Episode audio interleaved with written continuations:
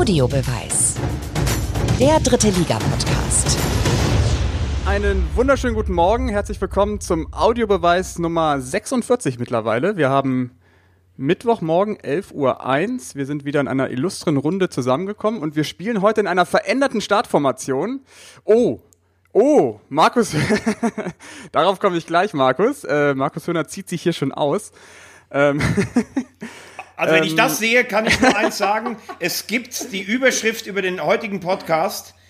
Wer soll Deutschland retten? Antwerpen in den Startlöchern, Markus Höhner erregt. Das ist die Überschrift über heute. Ich glaube, wir müssen es kurz erklären. Markus Höhner platzt hier in die, in die Guten Morgen-Anmoderation rein und zieht sich seinen äh, Pullover aus. Und was verbirgt sich darunter? Ein schwarz-rotes, äh, schwarz-weißes, nee, schwarz, nee, rot-schwarzes Deutschland-Trikot. Ja, bitteschön. Markus, herzlich, herzlich willkommen in diesem Podcast, in diesem Drittliga-Podcast. Nee, du, du, du sollst erstmal deine Morgenansprache halten. Und dann können wir darauf Schön. zurückkommen. Unfassbar, wie du hier reingegrätscht ja, bist. Ich bin ich komplett durch den Wind. Ich merk schon. Also gut, ich fange mal an. Also ähm, ich begrüße zunächst mal unseren ähm, Stammspieler, unseren Abwehrchef und äh, Mannschaftsratsmitglied Thomas Wagner. Ich hoffe, dir geht's gut. Dann haben wir natürlich den Dreh- und Angelpunkt im zentralen Mittelfeld und unser heimlicher Kapitän Markus Höhner. Und wir feiern heute ein Startelfdebüt im Audiobeweis. Unsere Offensivrakete links außen, der Magenta Sportmoderator der ersten Stunde, ich kann sagen, er ist ein Freund. Cedric Pick. Ja, hallo. Ich sage, das schöne Gesicht des Audiobeweises. Das schönste Gesicht des Audiobeweises. Allerdings ohne Faunfedern. Da, da hat der V ja noch was mitzureden. genau. Ohne Faunfedern, aber ich freue mich sehr, dass ich äh, mit dabei sein kann, weil ähm, du hast gerade gesagt, äh, Mann der ersten Stunde beim Magenta Sport, aber vor allem auch Zuhörer der ersten Stunde beim Drittliga-Podcast. Ähm, das ist für mich mein Update immer unter der Woche, was die dritte Liga angeht, weil wenn man selber im Einsatz ist, kann man ja nicht bei jedem Spiel sein und ihr bringt das immer schön auf den Punkt und ich bin großer Fan und umso freudig freudiger erregt, dass ich heute mit dabei sein darf. Warum hast du Thorsten Legert nicht mitgebracht? Äh, der, der macht gerade Kasala irgendwo draußen. wo erwischen wir dich denn, Cedric? Was, wo bist du gerade? Kannst du mal kurz Ja, ich bin gerade in der heimischen Wohnung, habe mich hier aufgebaut mit Laptop, Mikrofon und allem, was dazugehört und hoffe, dass ich jetzt gut zu verstehen bin. Bist du in Remscheid? Ich bin in Remscheid, genau. Und äh, unweit des Röntgenstadions daheim, in dem der damalige noch Zweitligist FC Remscheid auch heute noch seine äh, Heimspiele austrägt, mittlerweile allerdings nur Landesliga und ähm, weit von der dritten Liga entfernt. Schön. Dann ähm, wollen wir gar nicht lang äh, rummachen. Und, und das kommen kann manchmal auch ganz schön sein. oh nein. Und dann kommen wir mal zum äh, ersten Themenpunkt. Gestern Abend das Debüt von Letieri beim MSV. Veggi, du warst da. Ähm, ich habe nur Ausschnitte gesehen vom Spiel. Welchen Eindruck macht der MSV auf dich? Welchen Eindruck macht Letiere auf dich? Ähm, ja, gib uns doch mal einen Einblick. Ja, also Letieri selber habe ich natürlich auch damit konfrontiert, ob er erstaunt darüber wäre, wie viel Widerstand äh, es gegen seine Verpflichtung gab. Er hat äh, gesagt, wenn er durch die Stadt geht, ist das stellt sich das ganz anders dar. Ähm, das ist ähm, das ist eine kleine Gruppe. Ähm, er ist sehr selbstbewusst aufgetreten, was mich wirklich so ein bisschen erstaunt hat, einerseits nach dem Gegenwind. Auf der anderen Seite, glaube ich, ist er so ein Typ und ich habe auch äh, mich mit Strassi gefragt, ob das vielleicht dem MSV im Moment auch gut tut. Wir hatten in der Halbzeit Ingo Wald da, der selbst zugegeben hat, der Präsident, dass auch er davon überrascht sei, wie äh, diese Verpflichtung aufgenommen wurde, weil von Euphorie, diesen Effekt kannst du ja komplett vergessen. Bin mir allerdings auch nicht sicher, ob äh, man eigentlich mit dieser Kritik nicht auch ein bisschen Ivo Krilic treffen möchte. Und zum Spiel selbst, die erste Hälfte hat mir ganz gut gefallen. Das war ein Spiel, das konnte auch 4 zu 6 ausgehen. Aber an diesem Ergebnis äh, merkt ihr schon, dass in der zweiten Halbzeit Halle den Sieg verdient gehabt hätte. Ähm, ich finde, der MSV kommt spätestens nach einer Stunde saft- und kraftlos daher. Es fehlt auch so ein bisschen das Glück, mal einen Treffer zu erzielen vor heimischem Publikum. Ich habe es vor drei Wochen schon mal gesagt. Ich finde es ganz, ganz schlimm, weil ich es mir nicht vorstellen will und nicht vorstellen mag. Aber ich habe ganz große Sorgen, dass der MSV dieses Jahr absteigt. Ja, es ist natürlich, wenn du einen neuen Trainer installierst, willst du ja die Leute mitnehmen. Ähm, hinterher zu klugscheißern ist sicher immer leicht, aber das ist dann doch eben eine Personalie, wo du einfach jetzt mal als Reaktion aus dem Umfeld merkst und wenn Lettieri das in der Stadt anders empfindet, also wir haben ja alle auch Zugang zu Fans, ähm, da hörst du ganz schnell irgendwie Enttäuschung, ähm, man, man würde sich von einem Trainerwechsel mehr Emotionen und, und mehr Impuls erhoffen. Äh, er hat schwer Ingo Wald hat ja dann bei euch gesagt, jetzt gebt ihm aber zumindest Zeit, seinen Job zu machen. Ähm, mal gucken, was dabei rauskommt. Mhm. Ähm, Veggie, wie siehst du das denn äh, mit der Personalie Stoppelkamp zum Beispiel? Das ist ja auch so ein Thema neben dem Trainer. Da habe ich mit äh, Ivo Grilic in der Halbzeit vor dem Spiel gegen Köln äh, drüber gesprochen, dass die Abhängigkeit von Stoppelkamp viel zu groß ist. Also Trainerpersonalie hin oder her. Ähm, wenn man wirklich das Spiel über einen Spieler aufzieht und die Performance des Spielers so entscheidend ist für ein gutes oder weniger gutes Spiel des Vereins, da kann dann auch ein Trainer nichts machen. Da finde ich, ist im Vorfeld der Saison auch äh, zu eindimensional gearbeitet worden oder man hat sich zu sehr darauf verlassen, dass mit Stoffel Stoppelkamp der offensive Impulsgeber funktioniert? Sehr gute Frage von dir. Ich glaube, das Ding ist natürlich nur ein Stück weit komplexer. Du hast es in den letzten zehn Jahren in Duisburg nie geschafft, dich dauerhaft in der zweiten Liga zu etablieren. Deshalb ist das äh, Thema Finanzen immer eins in Duisburg. Ich habe gestern Ingo Waldorf gefragt, ob zum Beispiel die Planinsolvenz wie in Lautern ein Thema gewesen wäre. Da sagt er, ja, danach musst du aber frisches Geld haben. Der MSV hat sich in dieser schwierigen äh, Zwangslage, wo er ist, zwischen großen Bundesligisten, irgendwann dazu entschieden, nur auf regionale Sponsoren zu setzen. Und wenn du regionale Sponsoren natürlich verärgerst mit dem, mit einer Planinsolvenz, dann ist die Frage, wo soll nachher noch jemand danach kommen? Zumal es auch Sponsoren wie Schau ins Land natürlich mit der Reisebranche im Moment auch sehr, sehr schlecht geht. Wenn du das nimmst, nimmst, dann kannst du einen Kader natürlich ganz eng nähen und sagst, wir haben einen guten Kader und Stoppelkamp ist vielleicht der Unterschiedsspieler nach oben. Das hat letztes Jahr fast geklappt. Das war wirklich auch, wie man im Fußball oft sieht, Glück und Pech zusammen. Aber in diesem Jahr ist Stoppelkamp eigentlich der einzige, wo du sagen kannst, vielleicht noch neben Sicker und Vermey, wenn er Tore macht, der, der eine Mannschaft auch tragen könnte. Und als er gestern reinkam, er hatte ja selber darum gebeten, am Anfang auf der Bank zu sitzen, muss man sagen, ich bin Stoppelkamp-Fan, aber das war gestern gar nichts hinten raus. Hm. Ich weiß nicht, ob er nicht fit war, ob er in dieser Mannschaft, ob, ob er keinen Impuls mehr geben konnte, aber das waren, wenn ich Impulswechsel nehme, den Begriff von Markus, muss ich sagen, das ist gestern total nach hinten losgegangen. Ja, und wenn der jetzt noch nicht mal funktioniert, wenn er auf dem Platz ist, und er kann natürlich auch nicht immer funktionieren, dann wo sollen sich die anderen dran aufrichten? Naja. Das äh, führt alles zu dieser Gemengelage. War auch lange verletzt, also kommt ja auch dazu gegen Köln. Ja klar, natürlich. Hat er gute Ansätze gehabt in Halbzeit 1, hat ja auch das Traumtor gemacht. Ähm, toll herausgespielt, dann in der zweiten Halbzeit auch abgetaucht, dann ging dann gar nichts mehr nach vorne. Ähm, aber unabhängig davon, also nochmal kurz zurück zum Trainer, äh, Letieri, der hat ja auch eine erfolgreiche Zeit gehabt in Duisburg, weil es gerade hieß, die Euphorie verwundert, dass die da ist. Also in der dritten Liga, als er damals den MSV übernommen hat, als einzige Mannschaft zu Hause ungeschlagen mit dem MSV, aufgestiegen. Nur in der zweiten Liga hat es eben nicht geklappt. Also es gibt ja sowohl die Sonnen- als auch die Schattenseite bei Litieri. Aber er hatte schon immer das Problem, das war ja dieser, dieser skurrile Aufstieg, der so, so erstaunlich still war. Litieri ist aufgestiegen, aber trotzdem war man nie so richtig begeistert äh, von ihm. Und ich glaube, das merkt man auch, dass er einfach als Typ in Duisburg ähm, äh, trotz seines Erfolges, du sagst das zu Recht, Cedric, den er ja erwiesermaßen gehabt hat, aber irgendwie keine große Anerkennung gefunden hat. Und deswegen halte ich die Personalie auch für schwierig. Nur deswegen. Der mag einen guten Job machen oder einen halbwegs guten, äh, aber in der äußeren Ausstrahlung, die man jetzt sehr bräuchte, ist es schwierig. Ist natürlich eine Baustelle, die, die sich dann der Verein oder auch Grillic dann selber aufgemacht hat, ne? Wenn so, so ein Trainer dann geholt wird, der so wenig Rückendeckung von Anfang an hat und du entlässt einen Trainer wie Lieberknecht, der sehr beliebt war bei den Fans, das ist jetzt auch schon ein Punkt, der dann auch auf die Mannschaft dann wahrscheinlich ähm, auf der Mannschaft lasten wird. Ein anderer Punkt ist natürlich die Fitness, das haben wir jetzt in den letzten beiden Spielen gesehen. Es wirkt fast so, als ob der MSV Duisburg für die englischen Wochen ja, einfach nicht fit genug wäre, was ja ähm, eine Katastrophe ist eigentlich bei diesem engen Spieltag. Also ich, ich, ähm, ich empfinde es so, dass ähm, ähm Cedric hat's richtig gesagt. Er ist damals aufgestiegen, das ist ein Erfolg. Er hatte auch, bevor er zum MSV kam, durchaus auf seinen Stationen immer mal wieder Erfolg, zum Beispiel auch bei Wien Wiesbaden. Aber äh, ich möchte auch nicht immer darauf gehen, was die Fans im ersten Moment sagen. Das ist aus der ersten Emotion raus. Aber es gibt ja viele, die sagen, er hat auch gerade verbrannte Erde hinterlassen in Bezug zu den Fans. Und auch die Edelfans wie Krebs und Lambi, die haben sich ja gemeldet, die haben gesagt, um Gottes Willen, was ist denn mit Gino Lettieri? Jetzt kannst du natürlich als Grillic sagen, ich brauche jetzt einen, der keine großen Anforderungen mehr stellt, denn nach dem MSV, beim FSV Frankfurt ist er sang- und klanglos abgestiegen, Corona-Kilche war auch nur ein halbes Jahr gut, der stellt jetzt keine großen Forderungen, der will keine neuen Spieler, der ist dankbar, den Job zu haben und der kennt den Verein, die handelnden Personen und das Umfeld. Das, aus dieser Sichtweise ist es ja nur zu erklären.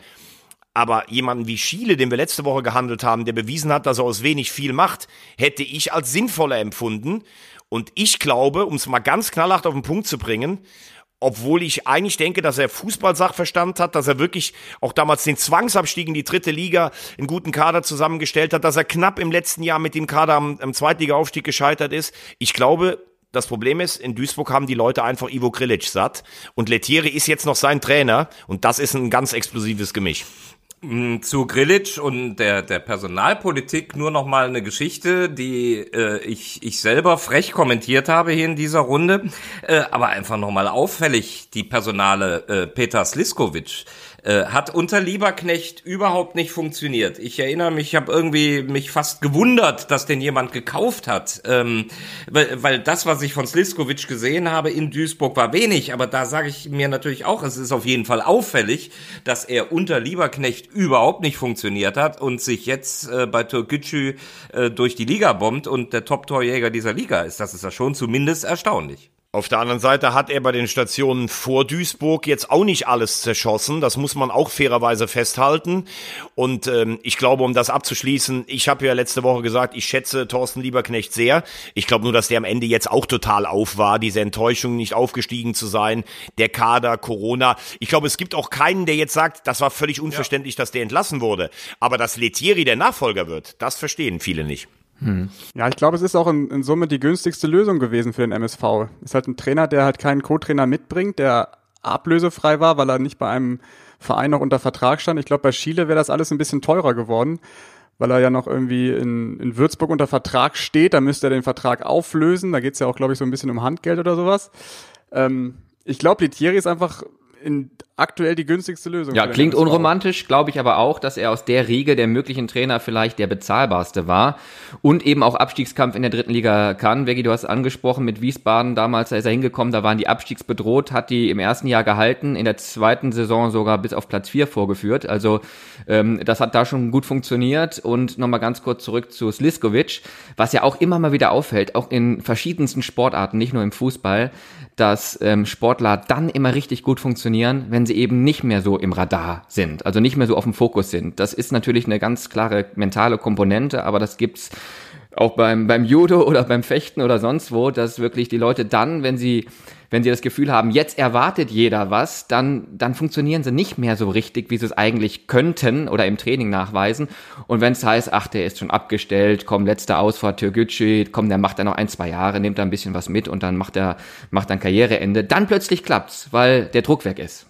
Total. Und da spricht ein Leistungssportler, weil das will ich einfach jetzt mal einschieben. Wir haben gerade gesagt, du bist unser Kollege, du bist Moderator, aber du warst eben auch ein sehr erfolgreicher Judoka und äh, du bist äh, neben deinem Job hier bei Magenta äh, total engagiert in Remscheid, was das Judo angeht und bist da auf dem Weg, einen Stützpunkt aufzubauen.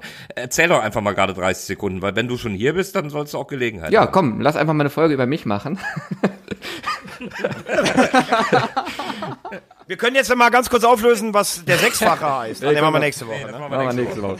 ähm, ja, nee, nee ist richtig. Tatsächlich komme ich ursprünglich vom Judo. Ähm, Gut, ich, ich sage immer, Sport funktioniert in vielen Ebenen ähnlich. Da gibt's immer die körperliche, die mentale Komponente. Und ich glaube, wenn man mal Sport gemacht hat und jeder von euch ist ja irgendwo auch sportlich unterwegs, versteht man auch den Sportler, mit dem man sich vor oder nach dem Spiel unterhält, dann besser. Ähm, nee, ich komme vom Judo. Ich habe zweite Liga mal, das war das höchste der Gefühle, zweite Bundesliga mal gekämpft. Also für Olympia oder, oder Europameisterschaft, Weltmeisterschaft hat's nie gereicht. Aber immerhin bin auch so ein bisschen über den Einsatz gekommen, mehr als übers Talent. Aber eben auch mit großer Leidenschaft, achtmal die Woche Training und so weiter und so fort und äh, dann am Wochenende die Wettkämpfe. Und jetzt versuche ich gerade das äh, Judo in Remscheid hochzuziehen und habe äh, vor sieben Jahren eine Mannschaft, nee, vor acht mittlerweile, 2012 gegründet. Damals in der Kreisliga, jetzt auch zweite Bundesliga, das Remscheider TV Judo Team. Und für die Jugend installiere ich gerade einen Leistungsstützpunkt in Remscheid und ähm, ja, auch eine pädagogisch sehr wertvolle Sportart für Kinder, Jugendliche, aber auch für Erwachsene, die eben hier in Remscheid auch Gehör findet, weil, das habe ich ja eingangs erwähnt, der Fußball momentan so ein bisschen Nebenrolle spielt bei uns. Und zwischendurch in Corona-Pausen joggst du dann noch mit Markus Höhner, damit der nicht zusammenbricht bei dem Magenta. Genau, da leiste ich auch wichtige Aufbauarbeit. und, und, man muss sagen, Cedric ist auch ein, ein Riesentalent im Golf. Also da konnte ich mich schon wirklich letzte Woche persönlich von überzeugen. Ja, aber da ist noch, da ist noch Luft nach oben. Ich glaube, 3 zu 6 ging's aus, ne? Ja gut, das war die Erfahrung des Alters von mir. Cedric pickt der Hans Dampf in allen Gassen, er kann einfach auf jedem Parkett brillieren. Komm, jetzt, äh, dann machen wir jetzt hier zu Ende. Komm. Nein, kommen wir zum nächsten Thema. Schließen wir Duisburg ab. Ähm, oder wollt ihr noch äh, irgendwie, nee, komm, wir waren so negativ beim MSV. Was, was macht euch denn Hoffnung? Gebt doch mal irgendwie dem MSV-Fans noch irgendwie was Positives mit, weil man kann jetzt nicht sagen, gut, das wird jetzt nichts mehr und sie steigen ab, weil die Frage ist ja auch, ähm, können die sich eine nächste Saison in der dritten Liga überhaupt leisten? Das glaube ich fast. Das glaube ich fast nicht, dass sie sich das leisten können. Es gibt schon ein paar Sachen, die Hoffnung machen können. Äh, ähm, also ich finde, ähm, dass vielleicht sogar die Art, die wir gerade besprochen haben von Letieri, jetzt äh, etwas Optimismus auszustrahlen, etwas gesund zu beten, das hätte Lieberknecht, glaube ich, nicht mehr leisten können. Und wenn dir mal einer, wenn du mal ein Spiel gewinnst, das, das ist so einfach gesagt und so schwer zugleich. Wenn du gegen Ferl am Freitag gewinnst, dann gehen die auch mit einer ganz anderen Power in diese wahnsinnsenglischen Wochen. Im Moment kommt ja alles zusammen, du bist körperlich nicht fit und hast die mentale Belastung.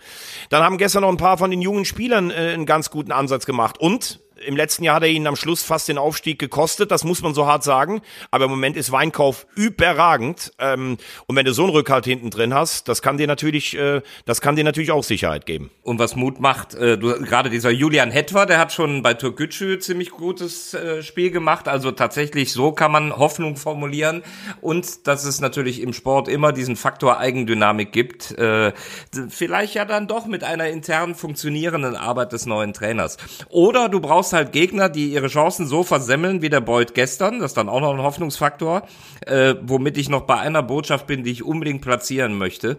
Äh, Terence Boyd hat ge gestern äh, jede Menge Chancen vergeben, aber eine genutzt, wie ich finde.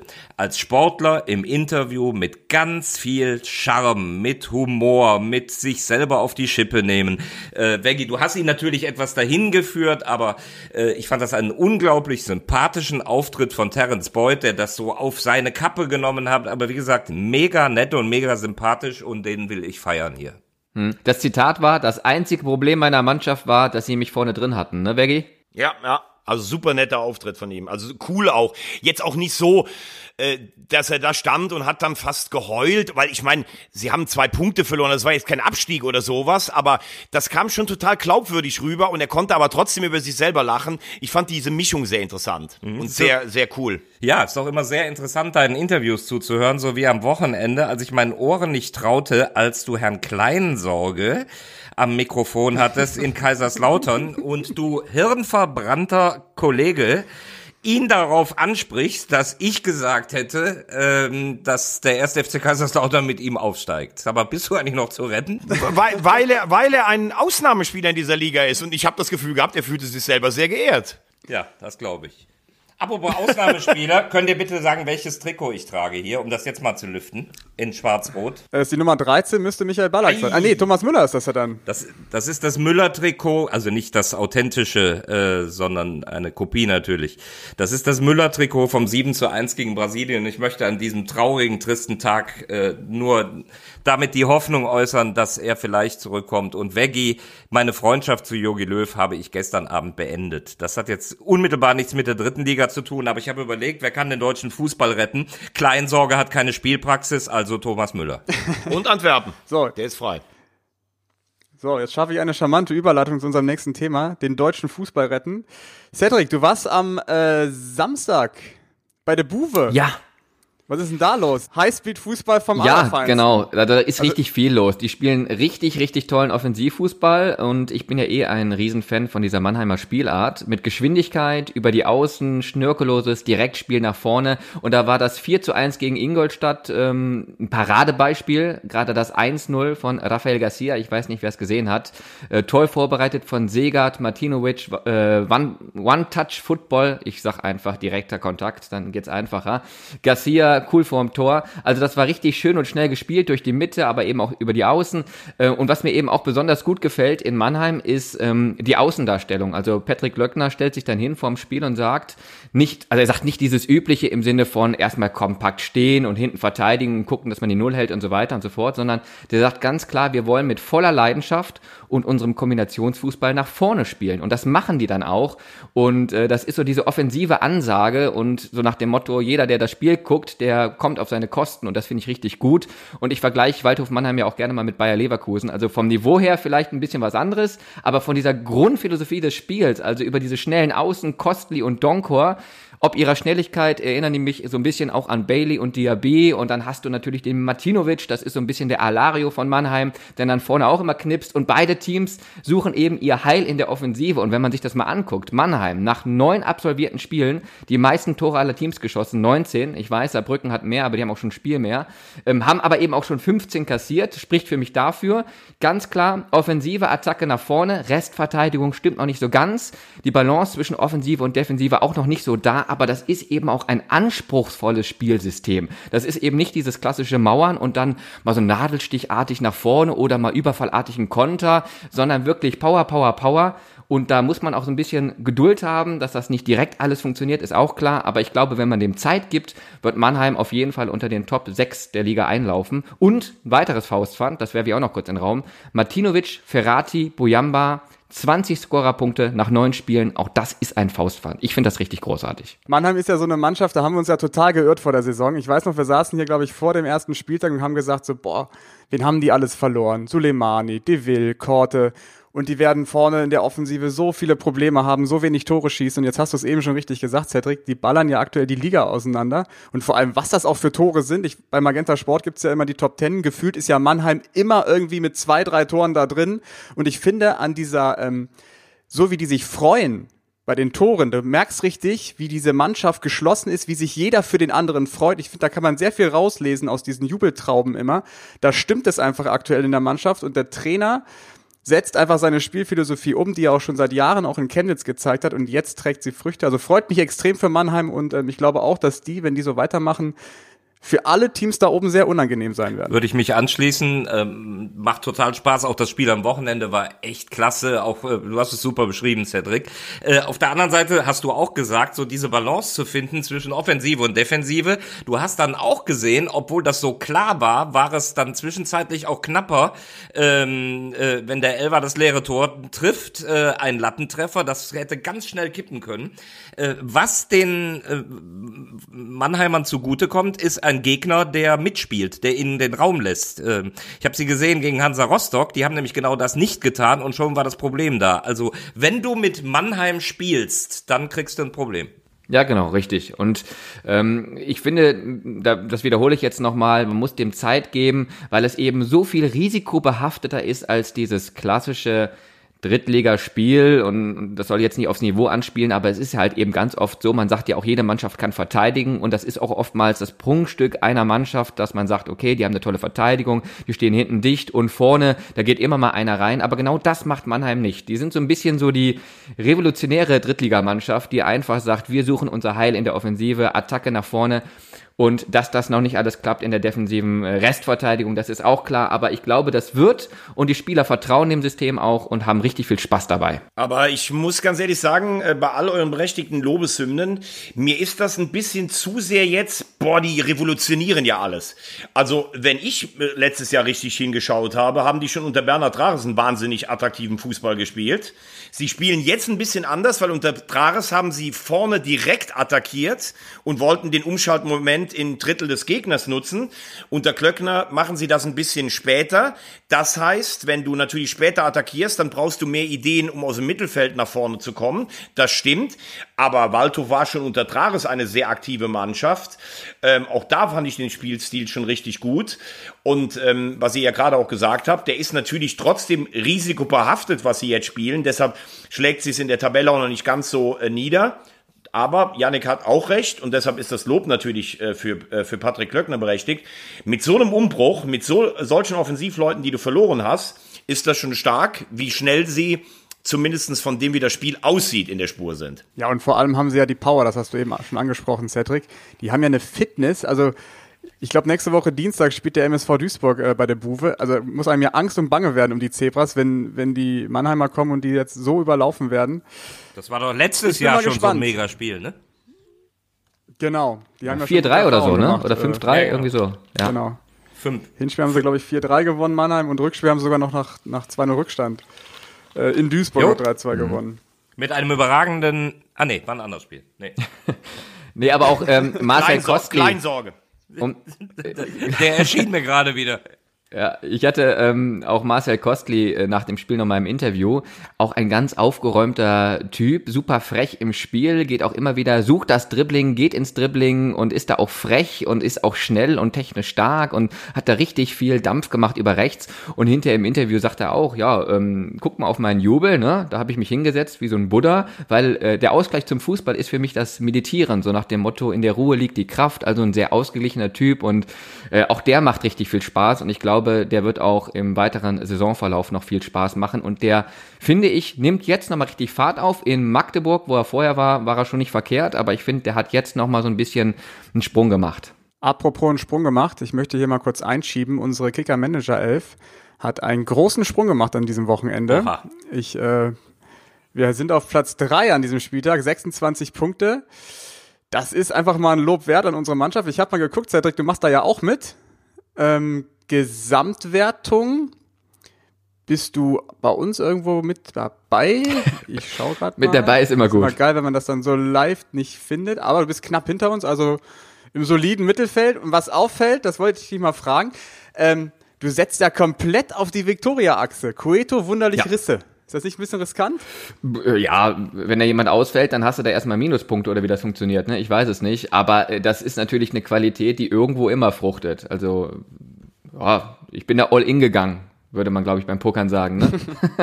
Gehen wir mal weiter in der Tabelle. Ähm, kommen wir zum Montagsspiel. Ähm, SC Verl gegen den VfB Lübeck hört sich erstmal relativ unspektakulär an, aber wie ich fand, war das ein Spiel, was man sich sehr gut hat anschauen können und überraschend, überraschend, der VfB Lübeck gewinnt zum dritten Mal in Folge. Man kann sagen, dass die Lübecker die Tabellenregion unten so etwas durcheinander wirbeln, weil, ja, jetzt ist ja wirklich ähm, offener Klassenkampf da unten, ne? Du hast am Anfang gedacht, äh, wow, Lübeck, guck mal, wir finden überhaupt keine Bindung zu der Liga, das funktioniert nicht. Vielleicht zu Hause ein bisschen mit mit mit ziemlich guten Fans. Ähm, ja, und ich habe es genauso erlebt wie du, Yannick. So ist ja irgendwie jetzt auf den ersten Blick so ein Spiel, wo du nicht denkst, da sitzt du jetzt zwingend vor.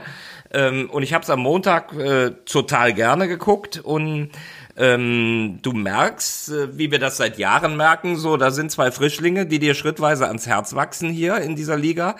Äh, und wo ich immer Spaß dran habe, wenn, und da ist er wieder, der Impulswechsel, in der 80. Minute Rolf Landerl, ähm, der hat die Eier und bringt Benjamina äh, strukturiertes Spiel um, sagt sich, ey, was mache ich mit dem einen Punkt, ich gehe aufs Ganze und er wird dafür belohnt und das hat mich gefreut. Mir ist wurscht, wer das Spiel gewinnt, aber wenn ein Trainer so mutig ist und so wechselt, äh, dann finde ich's cool, wenn er belohnt wird. Ein absolutes Paradebeispiel für einen Impulswechsel, kannst du sagen, ja, oder?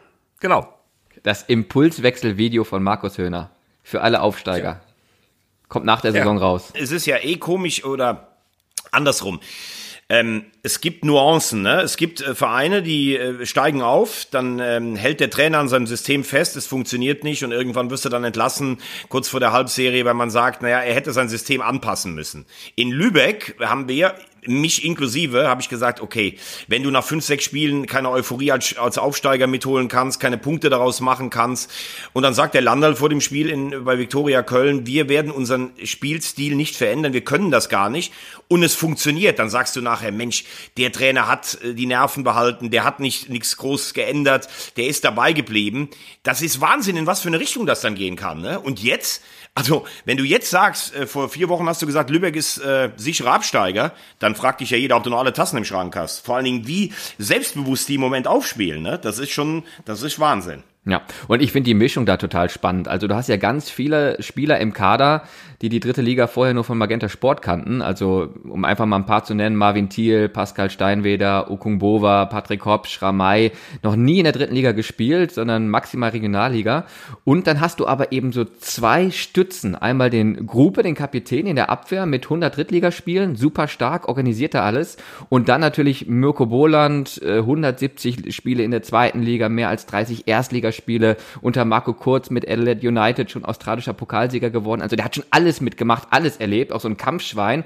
Und der ist im Mittelfeld natürlich für die Orga zuständig. Und das funktioniert. In den ersten Spielen noch nicht. Wobei ich muss sagen, gegen Saarbrücken, erster Spieltag, da war ich da, da habe ich es ja auch gesehen.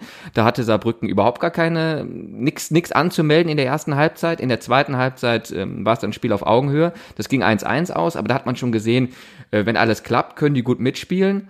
Aber klar, trotzdem nach so einem schlechten Start, jetzt dieser Turnaround, das ist schon beeindruckend. was total angenehm ist, diese, ja, diese Frische, die die Jungs in die Liga mit reinbringen. Ich weiß nicht, ob ihr das Interview gesehen habt nach dem Spiel von Yannick Deichmann, wie er dann sagt, wirklich in vollem Ernst, so ja, jetzt gehe ich erstmal im Bus und trinke zwei, drei Bierchen. Sowas hört man ja wirklich in der Bundesliga gar nicht mehr und das, das tut irgendwie dem Fußball ganz gut. Ich hab, ich saß vorm Fernseher und habe gelächelt. Will aber dann. Hast du, auch ein, hast du auch eine Büchse aufgemacht oder was? Aber bei der Begeisterung also über Lübeck dürfen wir Ferl einfach nicht vergessen. Äh, aber das, das wurde ja auch schon besprochen und das kriegt ja auch jeder mit, äh, dass die einfach auch riesigen Spaß machen, so als No-Name.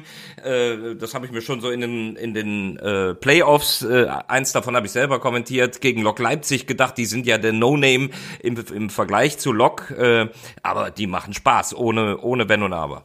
Ja, ich finde, das kann man eigentlich über alle Absteiger sagen, dass die extrem mutig Aufsteiger. spielen. Also das, was ich letzte Woche über, meine ich ja, sorry, ähm, was ich letzte Woche über Saarbrücken gesagt habe, dass die so, eine, so einen Mut an den Tag legen, das sehe ich eigentlich bei jedem Aufsteiger in dieser Liga und aktuell wird's ja einfach belohnt. Total. Und, die, und dieser Grüße an den FCK, die nur Remis spielen das stimmt, und nicht gewinnen. Das stimmt äh, oder dieser Janic, ne, was das für ein feiner Fußballer ist. Nicht nur im Abschluss, äh, wer den Pass auf den Yildirim gesehen hat zu dem zwischenzeitlichen 1-1, mega. Wobei man bei Ferl sagen muss, da siehst du halt, dass dieses Jahr nicht nur die Komponenten wie Fitness, Taktik, Spieltechnik, Spieltaktik, äh, Innenverhältnis im Verein wichtig ist, sondern dieses Jahr ist halt auch der Spielplan einfach ein großer Faktor. Ferl war richtig gut drauf und dann sind irgendwie zwei Spieler ausgefallen wegen Corona. Jetzt verlierst du gegen Lübeck zu Hause. Das heißt, in diese Euphorie ist ein brutaler Cut reingesetzt worden. Du machst jetzt keine Punkte aus einem Lauf raus, wo du dann nochmal ein Spiel gewinnst, das du eigentlich gar nicht gewinnen kannst.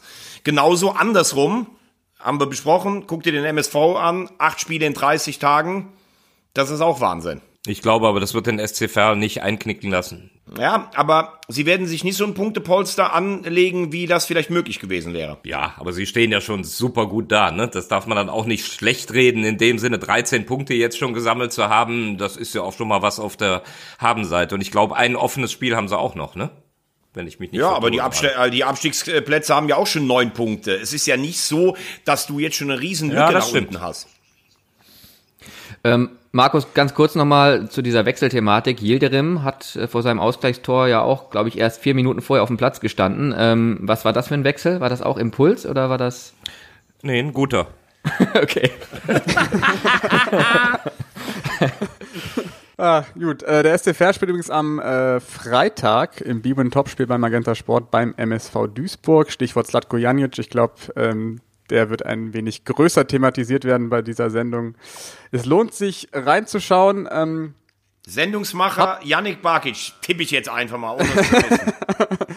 Ja, wir haben da schon so, so ein paar Ideen im Kopf. Ähm, es wird, glaube ich, ganz witzig. Aber mach bitte die Schimanski-Idee nicht am Mittelkreis. Gestern war schon Kommissar Straßburger da. Ja, das war übrigens, äh, das habe ich dir gestern ja auch schon per WhatsApp geschrieben, äh, sehr, sehr kreativ, fand ich sehr witzig, wie du es anmoderiert hast und äh, Strassi es abgenommen hat. Wirklich ein Paradebeispiel, würde ich sagen.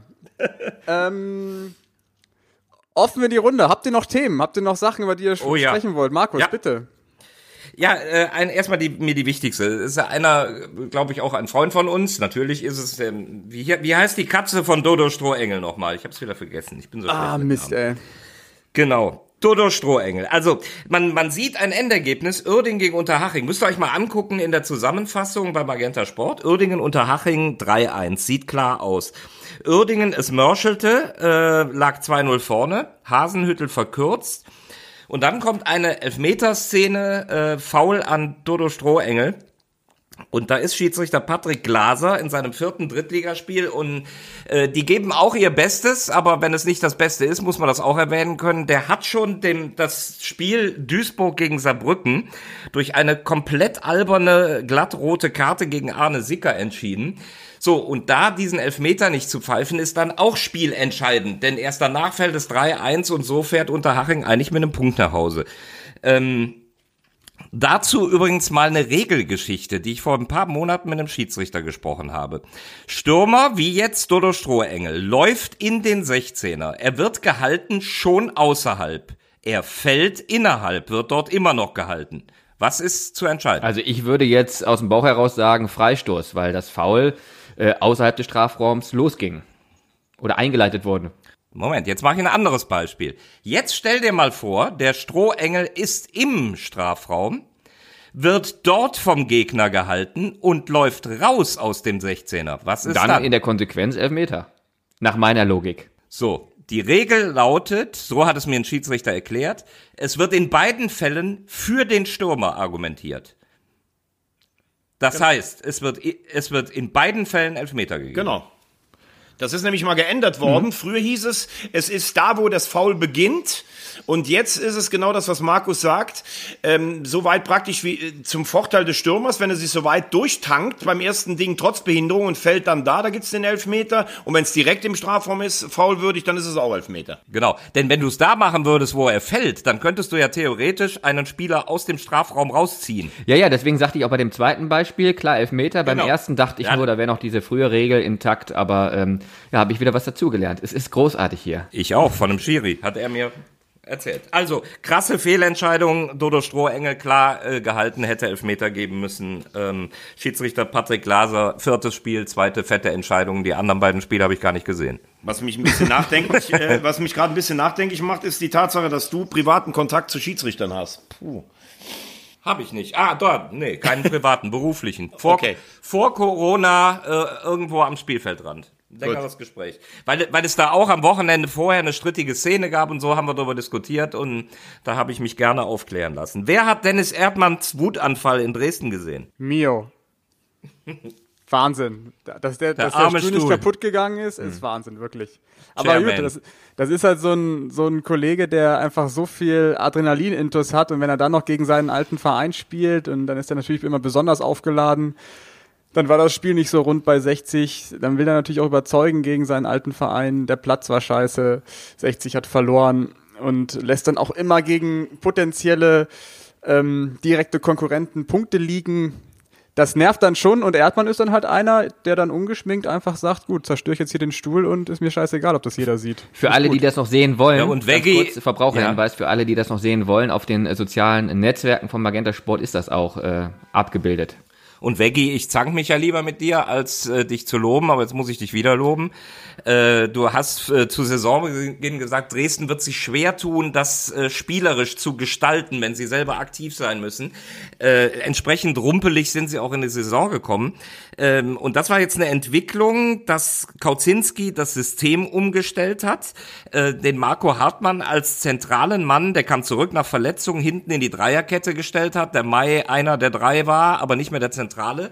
So, und mit dieser drei, mit dem neuen System, mit einem kaputten Platz, sind die im Laufe dieses Spieles, haben die sich viel mehr über Physis äh, nicht so attraktiv reingearbeitet in dieses Spiel und so den Sieg erzwungen. Und ich glaube, die entwickeln gerade die Mentalität hier mit, mit schön tanzen geht's nicht, sondern es geht über äh, Physis, über Wucht, über Defensivstärke. Ich finde, du hast auch eine Personalie angesprochen. Äh, Hartmann, der strahlt eine Ruhe aus, der hat schon einiges erlebt und man muss ehrlich sagen, bislang war Mai, der ja einer meiner Lieblingsspieler in der dritten Liga ist, mit dieser äh, Rolle in Dresden so ein bisschen überfordert. Ich glaube, wenn du ihn jetzt so ein bisschen aus der Zentrale rausnimmst und er seine ureigensten Tugenden äh, mitbringen kann, aber nicht fürs Große und Ganze äh, verantwortlich ist, das kann ihm nur gut tun und damit auch Dresden. Ja, ich glaube, Hartmann war als ähm, Notfallplan genau für solche Situationen innerhalb einer Saison vorgesehen, dass wenn es mal wirklich spielerisch nicht läuft und man was Großes verändern muss, wie jetzt angesprochen von Markus, ähm, dann muss das irgendwie funktionieren und es funktioniert. Zumindest im ersten Spiel bei Dynamo. Jetzt schaue ich kurz auf die Uhr. Markus, du musst ja gleich weg. Wir haben jetzt schon 11.41 Uhr. Das heißt Quiztime von Cedric, oder? Genau. Hast du eine Frage mitgebracht, Cedric? ja, so ein kleines Rateding kann ich auf jeden Fall mal auspacken. Ja, sehr schön, weil wir haben ja das Problem, dass Tobi Schäfer, unser äh, Quizmoderator, leider nicht äh, heute dabei sein kann. Und dann hast du, Cedric, hoffentlich eine Frage mitgebracht und deswegen würde ich einfach mal die Quizrunde eröffnen. Bitte, die ist Cedric. allerdings sehr einfach. Also das ist eigentlich nicht euer Niveau, aber ich starte trotzdem mal. Und zwar, ich begann mit dem Fußballspielen beim ersten FC Burg. In der Burg. Bei 1. FC Burg, genau. Wer kennt diesen Verein okay. nicht? Ich habe in meiner Vita bereits sieben Bundesligaspiele und 42 Zweitligaspiele stehen. Ich spielte unter anderem bei Borussia Dortmund, Rapid Wien, RB Leipzig und Darmstadt 98. Stopp. Ja. Terence Boyd. Richtig. Die nächsten beiden Hinweise wären 14 Spiele für die USA und äh, das Zitat von gestern Abend. Aber das habe ich mir natürlich schon vor dem Podcast hier zurechtgelegt, das Quiz. Deswegen ähm, habe ich, als wir diese Personalie dann schon hatten, gedacht, okay, das, das ist heute leider nichts, was euch gerecht wird. Ich habe erst mal gedacht, ich habe erst mal gedacht, weil Cedric sagt, ich spielte beim ersten FC Burg. Ich dachte, es ging um Cedric selber, weil wir waren doch in unserem Sommerausflug, waren wir doch in Burg. Ja, richtig. Burg Schlossburg bei Solingen. Ja, genau. Das habe ich gedacht, gespielt. Aber ich muss sagen, jetzt bin ich letzter. Also tiefer geht's nicht mehr. Stark, Yannick. Ganz stark. Dann finde ich, es steht jetzt, ich habe drei, Yannick zwei, Veggie ein. Ich finde, irgendwo ist das auch ein guter Moment, äh, das Quiz für diese Saison hiermit zu beenden. Nein, Veggie wird natürlich noch seine Chancen bekommen. Ich bin bei Vereinen bin ich stärker. Cedric, ich ähm, sag schon mal Danke für deine Anwesenheit hier, für deine Expertise. Hat mich sehr gefreut, dass du da warst. Wo bist du denn am Wochenende? Wo kann ja, man dich sehen? Vielen Dank für die Einladung. Ich bin am Wochenende in Lübeck über den Verein, über den wir heute auch schon ausführlich gesprochen haben, gegen die zweite vom FC Bayern München. Und ich fahre da super gerne hin, weil ich dieses Stadion ja auch mag. Ne? Das Stadion an der Lohmühle oder mittlerweile heißt es ja Dietmar Scholze Stadion an der Lohmühle. Erinnert mich so ein bisschen an die Hensch Arena, für jeden, der noch nicht da war. Also in Meppen sieht das Stadion ähnlich aus oder hat einen ähnlichen Charme, also so ein bisschen in die Jahre gekommen. Aber das ist sowas, das, das kannst du dir für kein Geld der Welt kaufen. Und ich hoffe, dass es dieses Stadion oder solche Stadien noch möglichst lange im äh, Profifußball gibt. Total, ist ein total schöner Fußballstandort. Äh, hab da Montagsspiele, zweite Liga kommentiert, als Dieter Hecking Cheftrainer war. Eieiei. Dann frag doch mal, frag doch mal Lukas Räder bei seinem, bei seinem Wiederkehr oder bei seiner ähm, ja, bei seiner ersten Begegnung gegen die Bayern äh, wieder, wie es denn so war damals gegen Fortuna Köln. Ja, das 2014, Thema habe ich schon. Ja, das, Thema habe ich leider schon vor dem ersten Spieltag aufgemacht gegen Saarbrücken, so nach dem Motto, ähm, ne, jetzt mal sein erstes Spiel in der dritten Liga hat ja damals nicht geklappt. Das hat er so weggelächelt. Äh, ich glaube, der ist mittlerweile d'accord damit. Oh, ich krieg Gänsehaut, wenn ich daran denke, wirklich. Wie steht Fortuna eigentlich in der Regionalliga gerade? Vierter Auch so? gerade ein bisschen ab, leider. Ich okay. sehe uns schon in der nächsten Saison in der dritten Liga im Stadion Rote Erde stehen. Borussia Dortmund momentan Nein. super Hafen. souverän. Ha Hafenstraße. Da wäre ich ja auch für Veggie, aber ja. äh, Dortmund so unfassbar souverän. Gestern wieder 4-0 in Lippstadt gewonnen, äh, zwei Punkte Vorsprung vor Essen und ein Spiel weniger noch und ah, das, boah, das wird ganz knapp. Ja, das wird schon, ist noch lang zu spielen. Um das hier abzurunden, Markus, wo bist du am Wochenende? Ich bin in Saarbrücke. Ah. Leider ohne dich. Wir fahren dann auch mit dem Zug ähm, mit den Kollegen Froberg und Speckhahn. Nachdem ich schon traurig gesagt habe, wir kriegen nichts zu essen, hat sich der arme Tim Froberg schon gemeldet, ich backe einen Kuchen. Fühlen die sich schon genötigt, die jungen Kollegen, dann irgendwas ranzuschleppen. ähm, Hol Holger Speckhahn kommt extra aus Dubai eingeflogen, also wird eine lustige Runde und eine gute Zugfahrt. Ähm, Saarbrücken gegen Wiesbaden. Und Vergi, wo bist du? Freue mich drauf.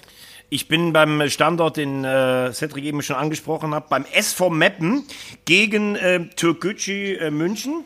Geil. Und dann die Woche darauf wirft schon seine Schatten voraus bei Saarbrücke gegen Lautern, Südwestderby. Und da die ganze ähm, Ü-Wagen-Crew ja Saarländer sind, haben die Kollegen Straßburger, Froberg und ich für 17.30 Uhr an den Hauptbahnhof Saarbrücken Glühwein bestellt zum ersten Advent. Boah. Ich bin mal gespannt, wie wir in Köln ankommen. Sensationell. Nur eine Sache muss ich zu Saarbrücken noch sagen. Ähm, habt ihr am Freitag bei Viktoria Köln gesehen? Die waren dann in Überzahl nach Platzverweis die komplette zweite Hälfte. Das gibt's ja durchaus öfter. Aber das muss man mal sagen. Die haben Viktoria komplett laufen lassen. Also das war, die haben in der zweiten Hälfte nicht einen Torschuss zugelassen. Das war fußballerisch derartig, ja, souverän, wie die das nach Hause gespielt haben. Bis dahin war das eigentlich ein sehr enges Spiel mit individuellem Spielglück in den Situationen. Aber ab da, Hut ab. Ich habe lange Janik, wo bist du? Ich bin am äh, erstmal zu Saarbrücken. Ich habe lange keine Mannschaft gesehen, die so stark gespielt hat in der dritten Liga. Bin ich voll bei dir, Markus. Ich Und? bin am Freitag. Ganz kurzer Einschub noch, Yannick. Das ist der Rekord eines Aufsteigers, ne? Genau, in der Drittliga-Historie der beste Aufsteiger aller Zeiten.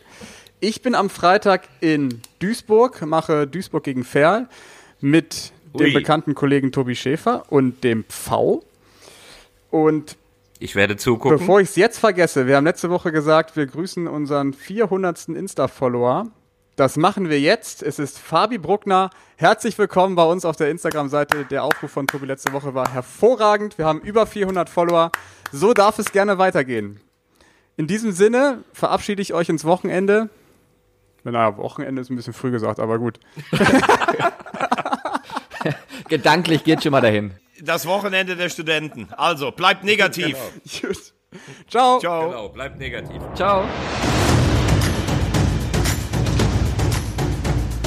Audiobeweis. Der dritte Liga-Podcast.